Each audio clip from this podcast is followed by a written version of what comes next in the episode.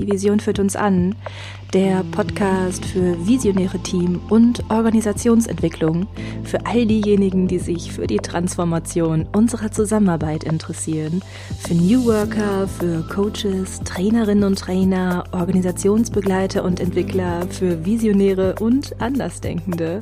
Mein Name ist Christine Neumann, ich bin systemische Supervisorin, Coachin und Trainerin und berichte dir hier von neuen und alternativen Konzepten der Zusammenarbeit von den kleinen Ideen und den großen Visionen aus meiner Praxis und direkt für deine.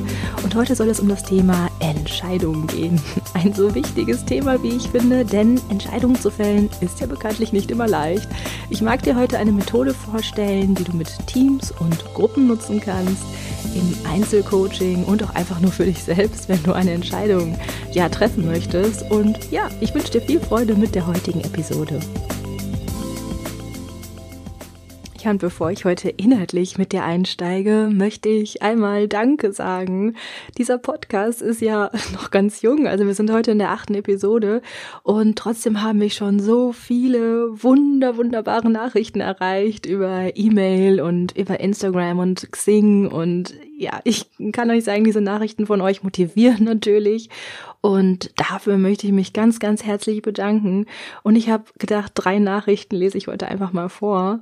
Einmal hat mir nämlich die liebe Anke geschrieben.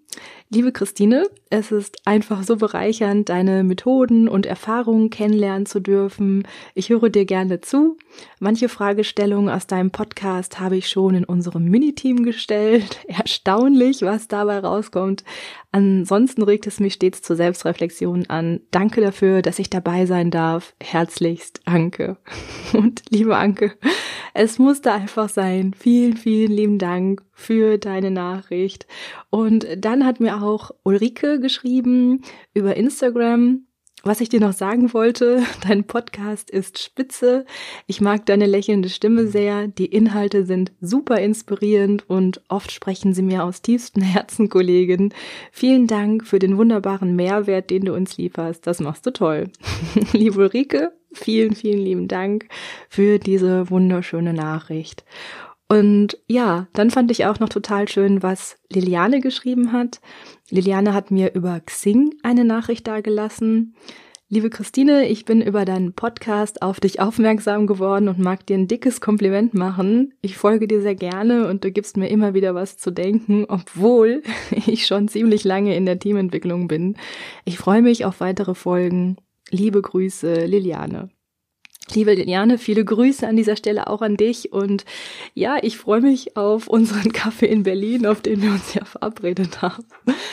Okay, ähm, ja, was ich neben einem dicken Dankeschön damit auch noch sagen mag, also ähm, ich freue mich immer wieder von euch zu hören oder fühl dich gerne angesprochen von dir zu hören und ja, mir ist dieser Austausch mit dir wichtig, also mit allen Hörern und Hörerinnen und du kannst mir gerne, gerne, gerne jederzeit schreiben und auch dann, wenn du besondere Themenwünsche oder Fragestellungen für diesen Podcast hier hast, also wenn du den Eindruck hast, darüber möchte ich gerne mal was wissen oder diese Frage habe ich zur Team- und Organisationsentwicklung, dann schreib mir gerne. Also ich freue mich, wenn ich deine Themen hier ähm, mit aufnehmen kann.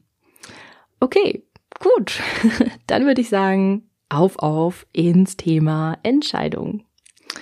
Ja, ich muss gestehen, dass mir das Thema echt besonders wichtig ist, da ich schon selbst so oft erlebt habe, was eigentlich passieren kann, wenn sich Menschen nicht so darüber im Klaren sind, ja, wie sie vor allem lösungsorientiert Entscheidungen treffen oder auch im Team lösungsorientiert Entscheidungen treffen können. Und schwierige Entscheidungsprozesse habe ich nicht nur erlebt, wenn ich in der Rolle der Prozessbegleiterin oder Beraterin war. Ähm, ich habe damals noch in meinem Angestelltenverhältnis an einer Universität hier in Nordrhein-Westfalen in Teams und Gruppen gearbeitet, in denen es keine klaren Entscheidungsstrukturen gab.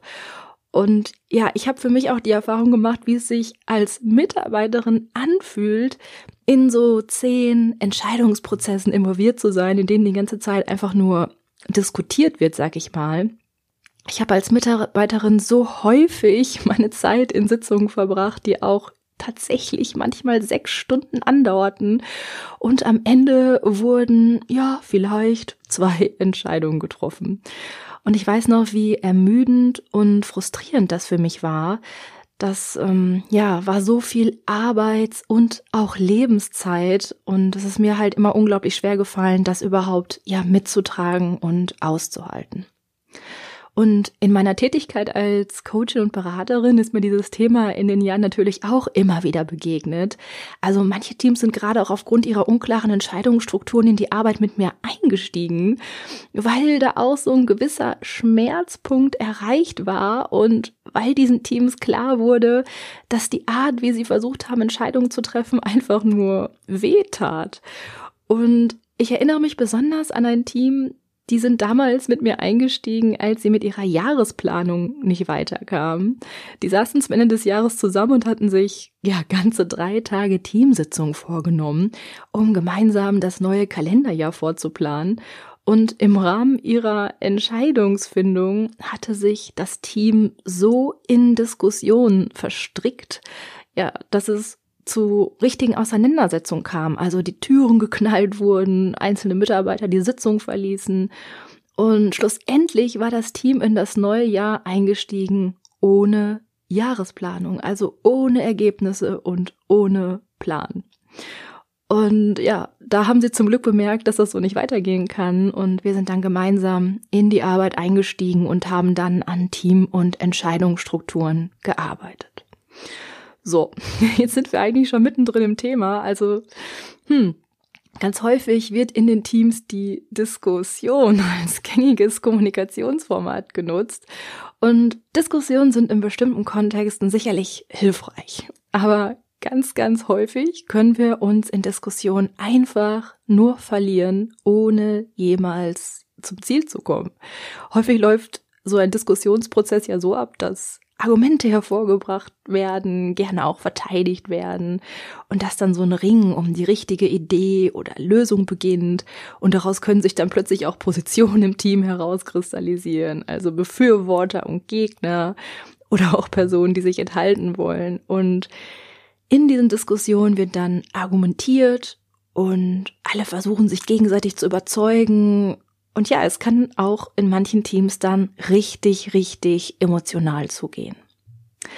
So, jetzt geht's mir tatsächlich um Alternativen, denn ich bin, wie du sicherlich schon weißt, echt ein Fan von neuer Arbeit und damit auch von neuen ähm, Praktiken und Kulturen der Zusammenarbeit. Also ich mag es, Teams und Führungskräften Alternativen anzubieten, die verbunden sind mit, ja, Partizipation und Selbstorganisation und, ja, sich damit auch von den gängigen hierarchischen Strukturen wegbewegen. Und ich mag es, Teams und Führungskräften Alternativen zum Format der Diskussion anzubieten.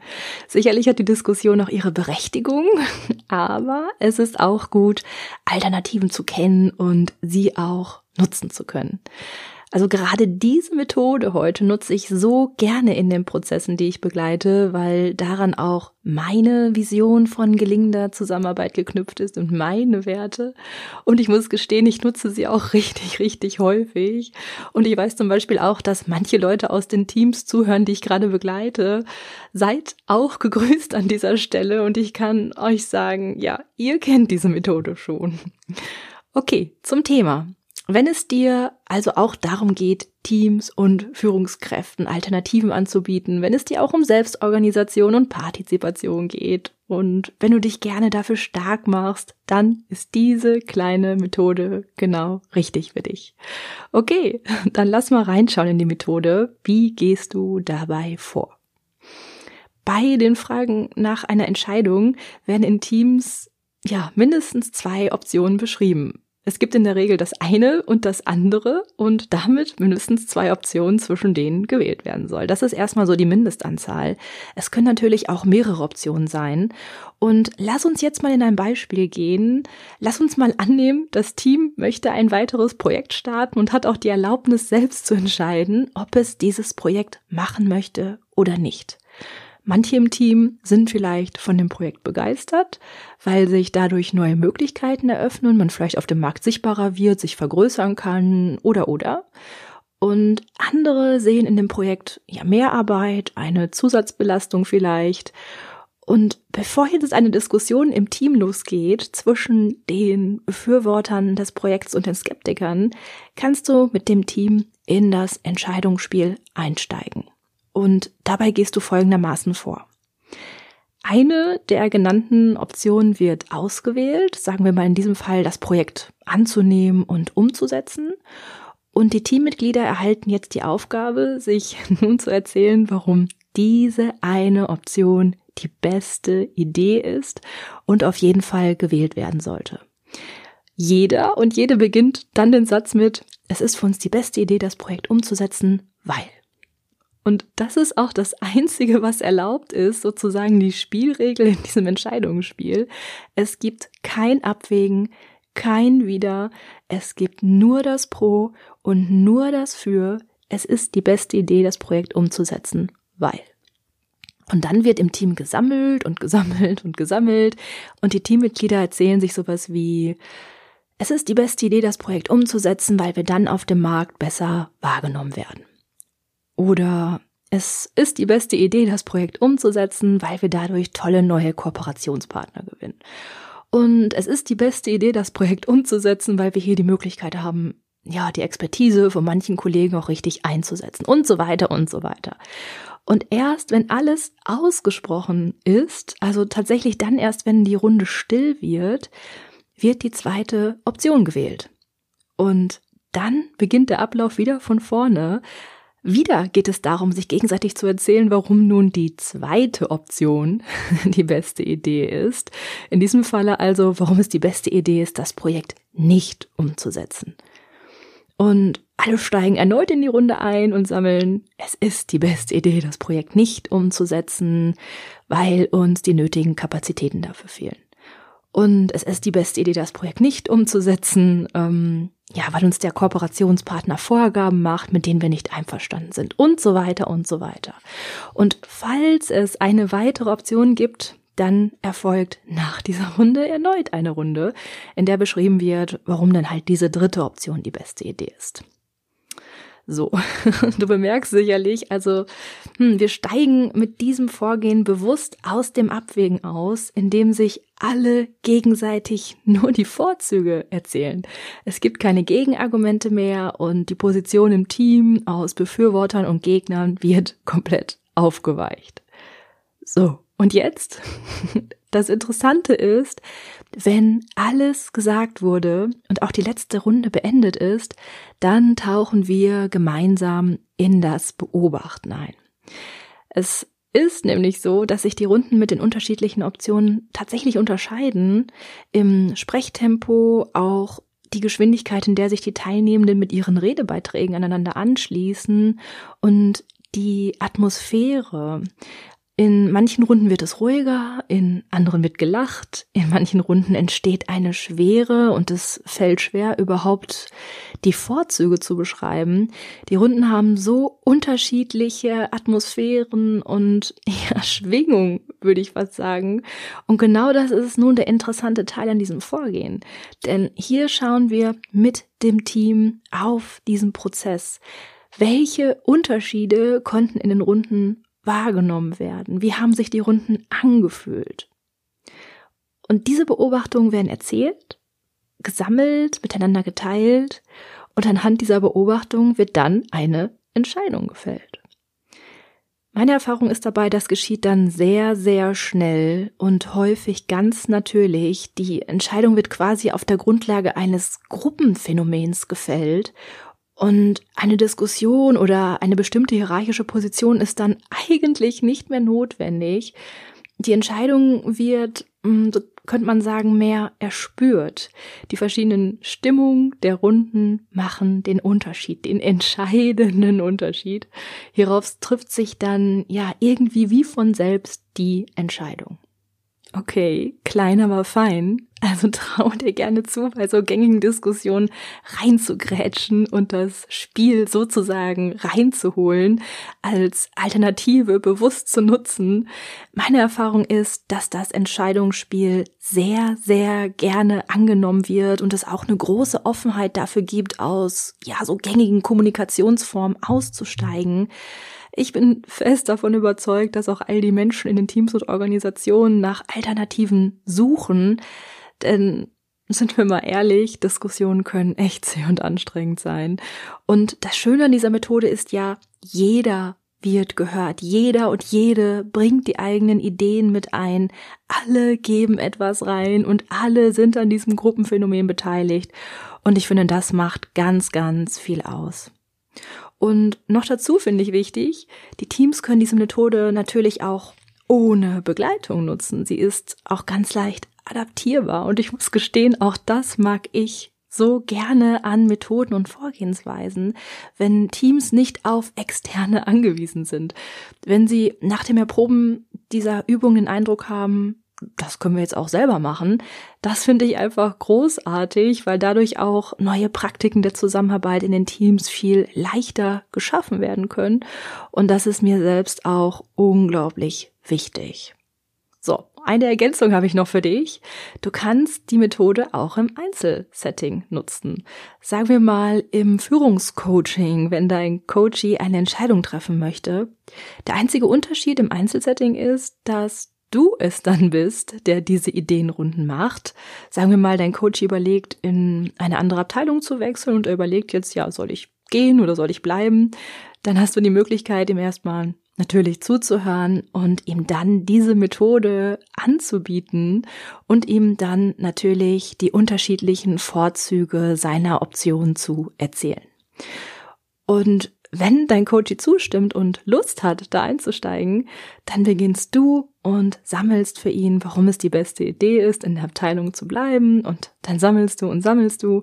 Und dann noch gehst du in die zweite Option und sammelst all die guten Gründe, warum es die beste Idee ist, dass der Coachie die Abteilung wechselt.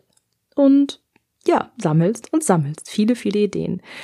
Und erst danach nach deinen Sammlungsrunden holst du den Coachie wieder ins Gespräch und fragst ihn, welchen Unterschied er wahrgenommen hat in den Runden. Und ich kann dir sagen, das ist auch im Einzelsetting ebenso interessant, denn dadurch, dass du dass du erzählst, entsteht im Coaching nochmal so ein ganz anderer Prozess. Manchmal berichten Coaches davon, dass sie Traurigkeit gespürt haben oder Freude oder Glück. Also der Kopf geht aus, das Gefühl wird durch diese Übung stark gemacht und das ist es, was im Endeffekt diese Entscheidungsfindung erleichtert. Ja, das war das Entscheidungsspiel, eine alternative Methode der Entscheidungsfindung. Und was ich dir zum Schluss noch gerne mitgeben möchte, ich finde ja, bei dem Thema neue Formen der Zusammenarbeit muss es nicht immer gleich um die ganz großen Konzepte gehen. Ich finde, unsere Haltung werden auch in so kleinen Übungen, Methoden und Tools sichtbar und setzen hier Impulse in den Teams.